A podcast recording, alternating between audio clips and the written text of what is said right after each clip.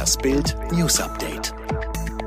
Bayern-Gericht kippt Schließung von Fitnessstudios. Der Bayerische Verwaltungsgerichtshof hat die vollständige Schließung von Fitnessstudios gekippt.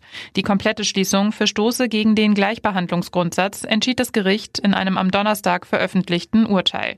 Die entsprechende Regelung in der bayerischen Landesverordnung sei außer Vollzug gesetzt. Der Senat gehe in seiner Entscheidung davon aus, dass Inhaber von Fitnessstudios durch die bestehende Regelung benachteiligt würden, ohne dass dies sachlich gerechtfertigt sei. Denn andere Einrichtungen des Freizeitsports dürften nach den seit dem 2. November November 2020 geltenden Beschränkungen für den Individualsport allein, zu zweit oder mit den Angehörigen des eigenen Hausstands genutzt werden. Rechtsmittel sind nicht möglich. Trump stellt Bidens Glückwünsche nicht zu.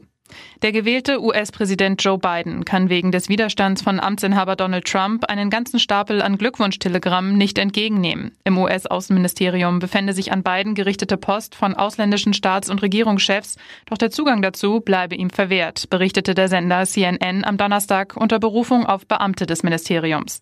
Auch Anrufe mit Glückwünschen zu seinem Wahlsieg, darunter von Bundeskanzlerin Angela Merkel, musste Bidens Team demnach bislang ohne die Unterstützung des Außenamts bei Logistik und Über Übersetzung entgegennehmen. Traditionell wird der gewählte US-Präsident bei der gesamten Kommunikation vom US-Außenministerium unterstützt. Daher hätten zahlreiche Länder ihre Glückwunschtelegramme seit dem Wochenende dorthin zugestellt. Rentner erstickt demente Ehefrau, zwei Jahre Haft auf Bewährung. Rentner Julius S. erstickte seine Ehefrau aus Liebe, sagte die Verteidigung. Jetzt sprach das Landgericht Würzburg das Urteil, zwei Jahre Haft auf Bewährung.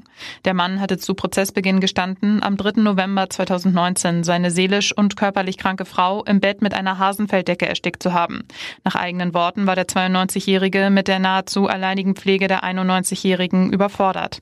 Nach der Tat versuchte der Rentner vergebens, sich umzubringen. Nach Ansicht einer Psychiaterin war Julius S. zum Tatzeitpunkt schwer depressiv. Die Staatsanwaltschaft hatte für zwei Jahre und neun Monate Haft plädiert. Der Verteidiger plädierte ebenfalls für eine Freiheitsstrafe wegen Totschlags im minderschweren Fall, die allerdings zur Bewährung ausgesetzt werden könne. Verdacht auf Schlaganfall bei Kaldal. Kaldal, der zu Wochenbeginn die Rolle des Alt-Rockstars Richie Sky in der ARD-Daily-Novela Rote Rosen übernommen hat, wurde nach Angaben der Familie am Mittwochmittag in seinem Lüneburger Apartment mit dem Verdacht auf einen Schlaganfall behandelt. Derzeit wird Kaldal medizinisch betreut. Der Produzent der Rote Rosen, Jan Diepers von der Studio Hamburg Serienwerft, wir sind sehr betroffen über Karls unerwartete Erkrankung. Die bisherigen Dreharbeiten verliefen ausgesprochen engagiert und lustig. Wir drücken Karl jetzt alle Daumen für seine baldige Gesundung und sichern ihm und seiner Frau alle Unterstützung zu, die wir als sein Produktionsstudio bieten können. Polizei holt Carola Rakete vom Baum. Carola Rakete sitzt aus Protest im Baumhaus, trägt ihr Pinguinkostüm als Zeichen des Klimawandels. Dann holt sie die Polizei vom Baum. Die Umweltaktivistin und Kapitänin protestiert gegen die anstehenden Rodungen für den Weiterbau der Autobahn 49 im Dannenröder Forst, hat sich am Donnerstag in eines der Baumhäuser in dem Waldstück zurückgezogen. Auf zwei Tripods sowie in Hängematten und in Bäumen harren Aktivisten am Morgen aus. Derweil setzte die Polizei ihren Großeinsatz in dem Waldgebiet fort, in dem auf einer Fläche von 27 Hektar Bäume für das Verkehrsprojekt gefällt werden sollen.